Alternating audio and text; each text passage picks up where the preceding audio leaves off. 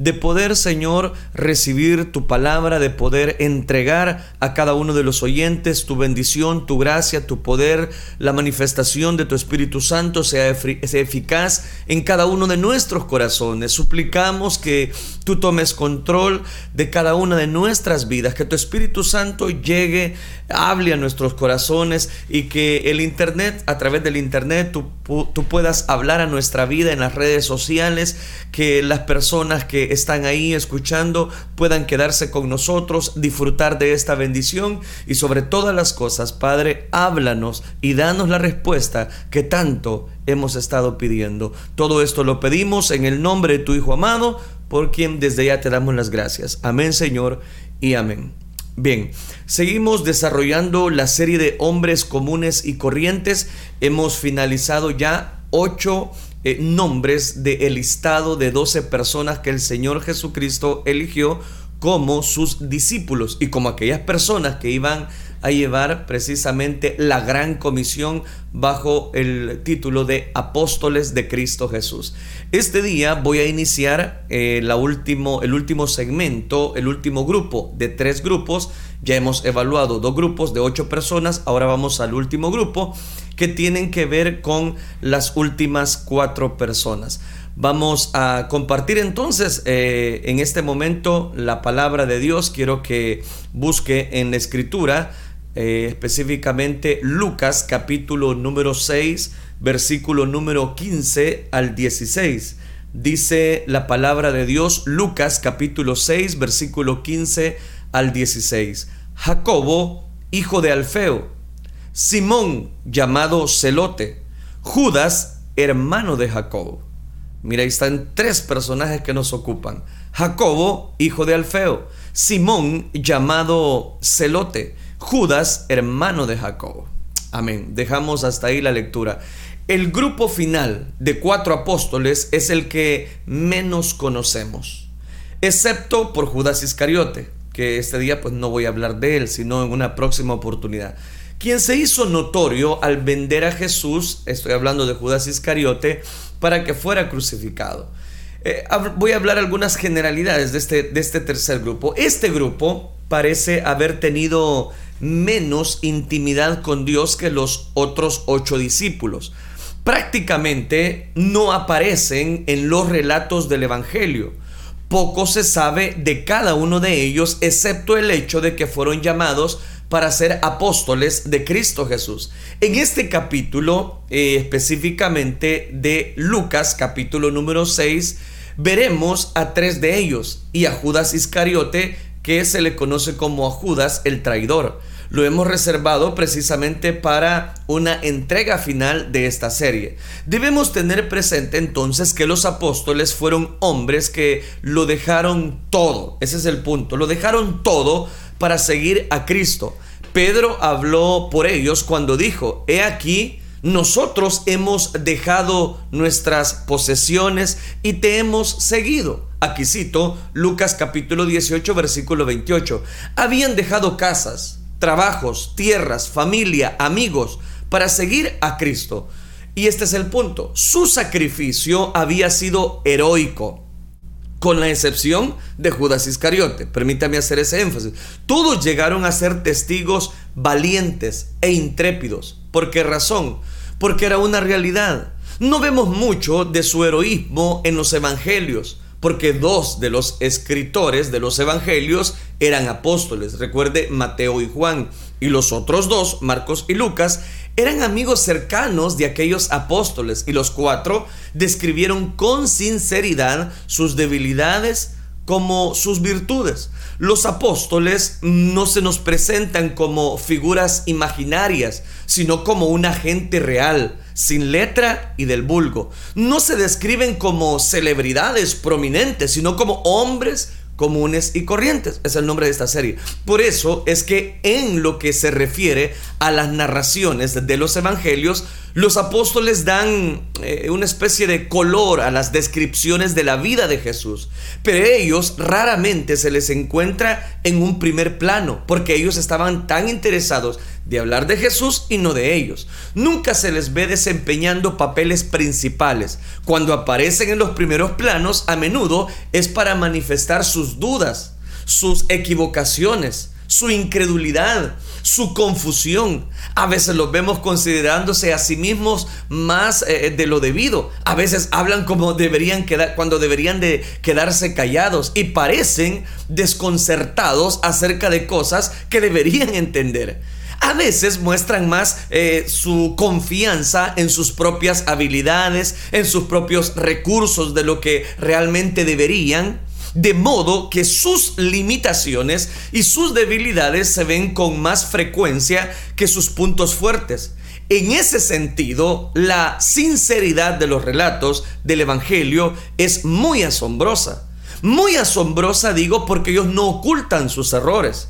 Mientras tanto, hay muy pocas manifestaciones de hechos grandiosos realizados por estos apóstoles. Se nos dice que se les dio el poder para sanar, para resucitar a los muertos y para echar fuera demonios. Pero aún esto está narrado de tal manera que se hacen claras sus imperfecciones. El único lugar en los evangelios donde el apóstol específico hace algo verdaderamente extraordinario es cuando Pedro empezó a caminar sobre el agua, pero inmediatamente comenzó a hundirse, como diciéndole, tenían sus errores. Los evangelios sencillamente no presentan a estos hombres como héroes.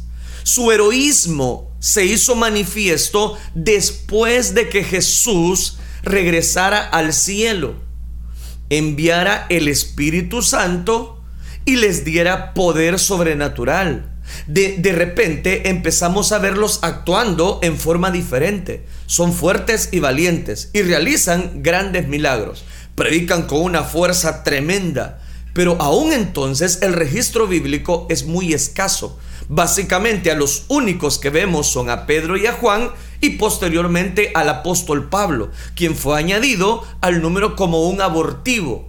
Es lo que dice el mismo Pablo en su primera carta a los Corintios, capítulo 15, versículo 8. El resto de ellos permanecen en la oscuridad, permanecen en el anonimato. El legado de su verdadera grandeza es la iglesia, un cuerpo vivo que ayudaron a fundar y de la cual llegaron a ser piedras fundamentales, siendo la principal piedra del ángulo Jesucristo mismo.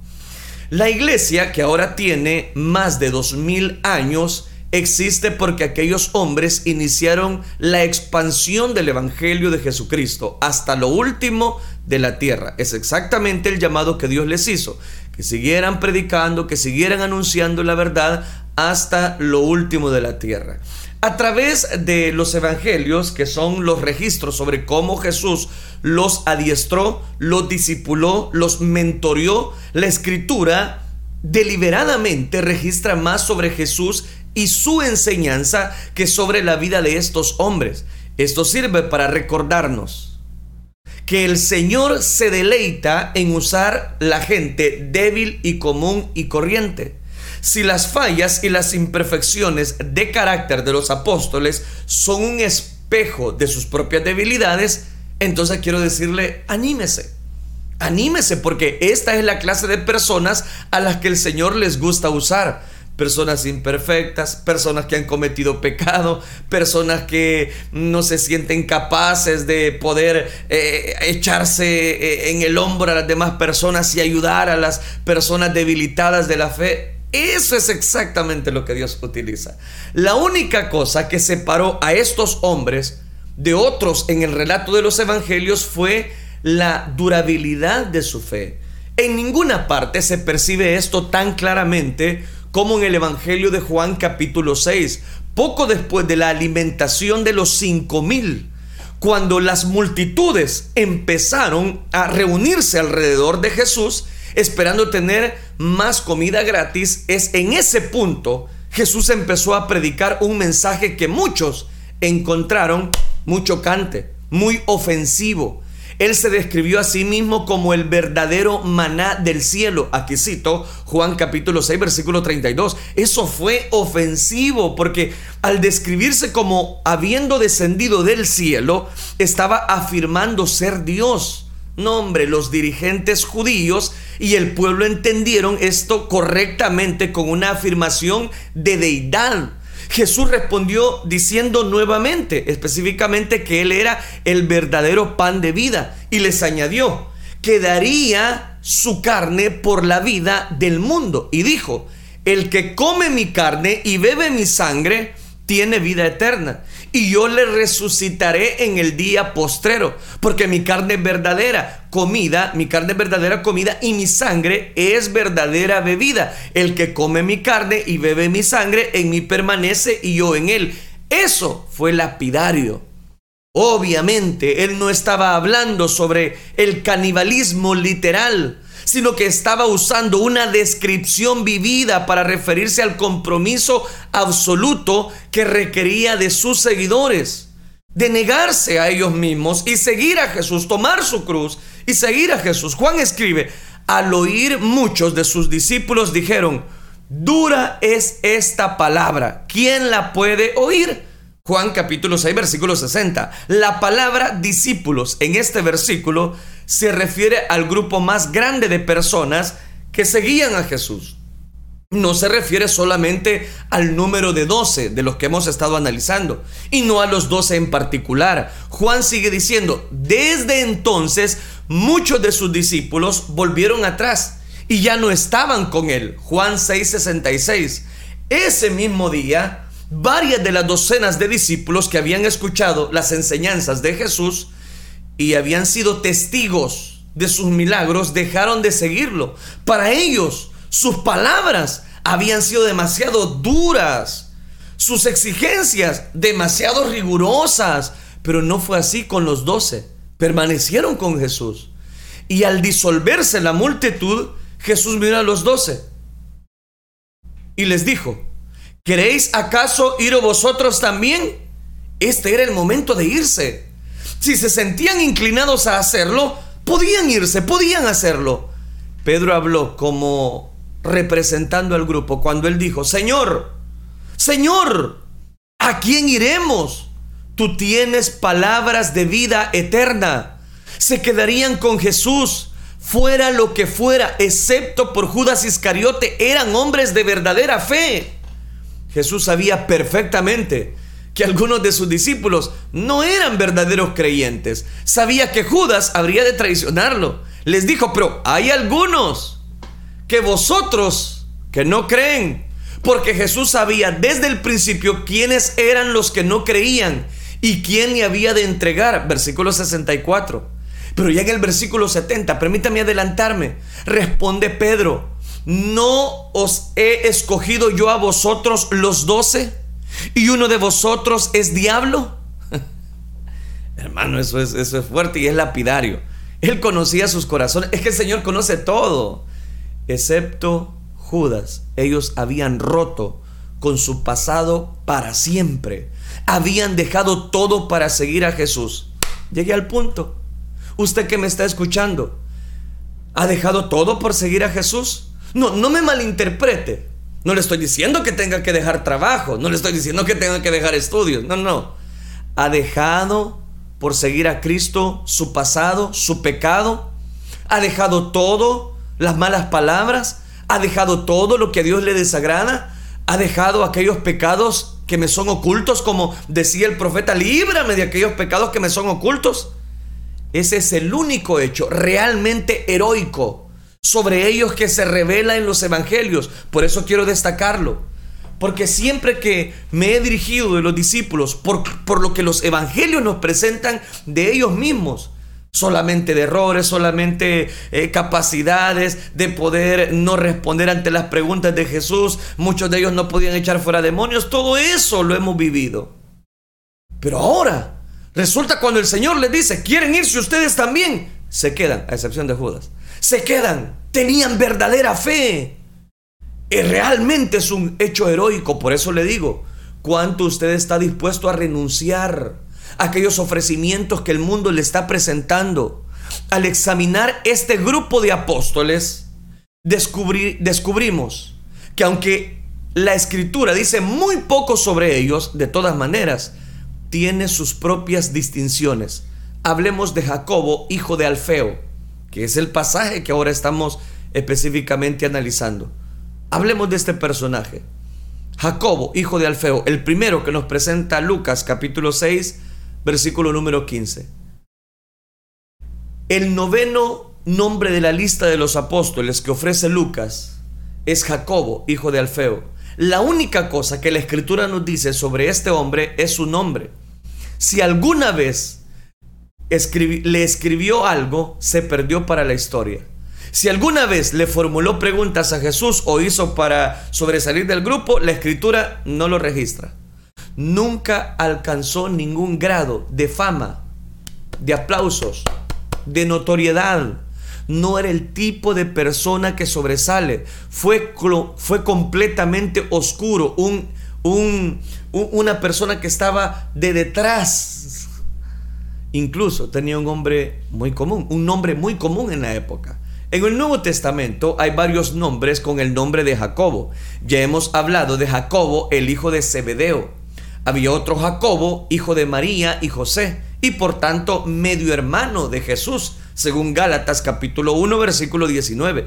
Este Jacobo, medio hermano de Jesús, aparentemente llegó a ser un líder de la iglesia de Jerusalén fue el vocero precisamente que, según el libro de los Hechos, capítulo 15, versículo 13, dio a conocer la decisión del concilio en Jerusalén. También se cree que este mismo Jacobo fue quien escribió la epístola del Nuevo Testamento que lleva el nombre de Santiago. Se dice, no es el mismo Jacobo nombrado como uno de los apóstoles en el tercer grupo de cuatro, no es el mismo, es otro. En cuanto al Jacobo que nos interesa, prácticamente todo lo que sabemos de él es que era hijo de Alfeo. Mateo capítulo 10 versículo 3 también nos dice, nos dice que este hombre era hijo de Alfeo. Pero hay otra referencia que menciona Marcos 5, menciona Marcos 15, 47 y es de que eh, eh, no solamente porque su nombre se menciona repetidamente. Su madre, María, obviamente era también una, una eh, persona que tenía sentimientos hacia Cristo.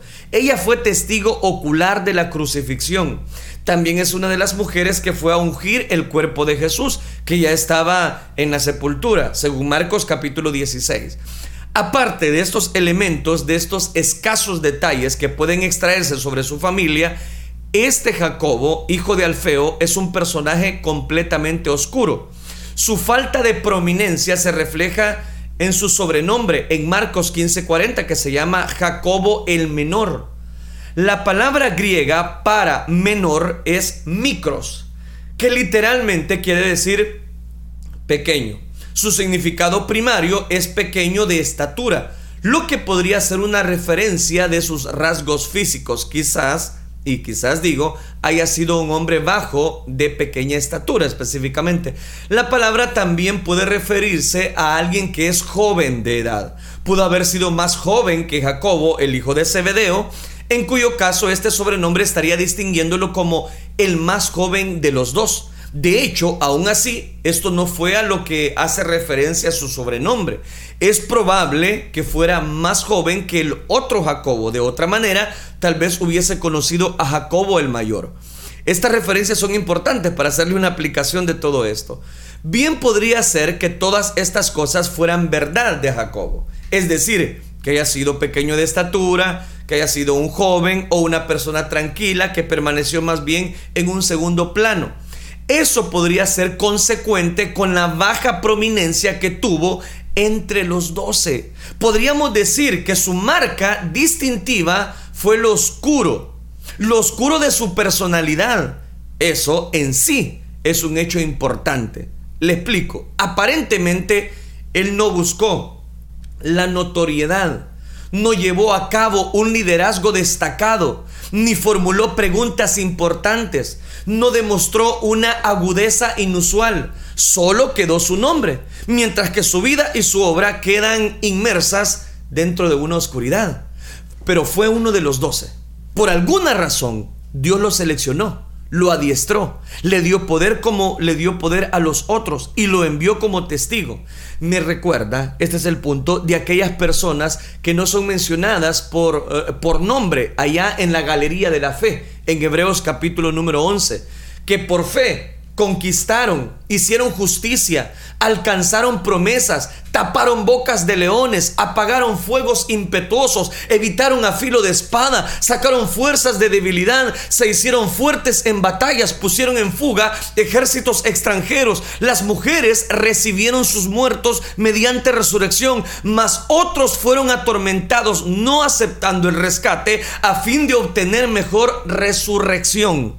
Otros experimentaron vituperios, azotes y además de esto, prisiones y cárceles. Fueron apedreados, aserrados, puestos a prueba, muertos a filo de espada, anduvieron de acá por allá cubiertos de pieles de ovejas y de cabras, pobres, angustiados, maltratados, de los cuales el mundo no era digno, errando por los desiertos, por los montes, por las cuevas, por las cavernas de la tierra. Aquí cito, Hebreos capítulo 11, versículo 33 al 38, no eran dignos. La eternidad revela los nombres y testimonios de estos, como Jacobo el menor, a quien el mundo escasamente recuerda y no sabe nada de él, pero nos habla de una verdad. La historia de la iglesia en su, en su mayor parte es también silenciosa sobre este hombre. Algunos de las más antiguas leyendas sobre él confunden, lo confunden con Jacobo, el hermano de Jesús. Hay alguna evidencia de que Jacobo, el menor, llevó el Evangelio a Siria y a Persia. Hay diversos relatos sobre su muerte. Algunos dicen que fue sometido a apedreamiento, este personaje, Jacobo, hijo de Alfeo. Otros que fue golpeado hasta que murió. Y otros dicen que fue crucificado como Jesús. En cualquier caso, podemos estar seguros de que al igual que los demás apóstoles, llegó a ser un predicador con poder. Seguramente realizó las señales de apóstol por señales, prodigios, milagros, por hechos portentosos que solamente provienen a través del respaldo de Dios. Y su nombre estará escrito en una de las puertas de la ciudad celestial Segunda de Corintios capítulo 2 versículo 12. He aquí un interesante pensamiento sobre Jacobo, el hijo de Alfeo. Usted debe recordar que según Marcos capítulo 2 versículo 14, Leví, Mateo, recuerde, era el hijo de un hombre, de un hombre, perdón, también llamado Alfeo. Podría ser que este Jacobo fuera hermano de Mateo, y eso solamente es una suposición. Después de todo, Pedro y Andrés eran hermanos, y Jacobo y Juan lo eran también. ¿Por qué no también estos dos, Mateo y Jacobo el menor? La escritura no hace mayor esfuerzo en distinguir entre los dos alfeos.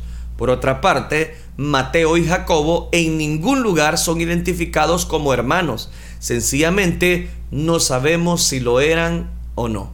Otro asunto interesante para sacar un dato histórico de este personaje. Estoy hablando de Jacobo, el hijo de Alfeo, el menor, Jacobo el menor. Otro asunto interesante sobre el linaje de Jacobo surge cuando comparamos Marcos capítulo 15, 40 con Juan capítulo 19, versículo número 25. Ambos versículos mencionan a otras dos Marías que estaban de pie junto a la cruz eh, de, de Jesús con María, la madre del Señor, y habla también de María Magdalena. María, la madre de Jacob, el menor, y de José. Juan 19:25 nombra a, Jesús, a, a, su madre, perdón, a la madre de Jesús y a la hermana de su madre María, la mujer de Cleofas y María Magdalena.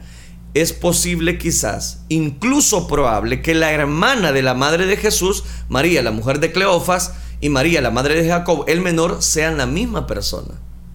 Por, las, por los cruzares y los comparar de versículos. Pudo haber sido otro nombre para Alfeo. O la madre de Jacob pudo haberse vuelto a casar después de la muerte del, del padre, específicamente de Cleofas. De ser este el caso, haría de Jacob el menor, un primo de Jesús. Oigan esos cruzares. ¿Fue Jacobo primo de Jesús? ¿Fue hermano de Mateo? Quiero ser honesto en esto, no lo sabemos. Y escuche bien la, la, explicación y la aplicación que quiero hacer. No lo sabemos. La escritura no nos dice lo expresamente. La importancia de los discípulos entonces no radica en su genealogía. Si hubiese sido importante, la escritura lo habría dicho. Lo que hizo a estos hombres importantes fue el Señor a quien les sirvieron y el mensaje que ellos proclamaron. Si carecemos de detalles sobre ellos, está bien. Él, el cielo, nos revelará la verdad total de quiénes fueron y cómo eran.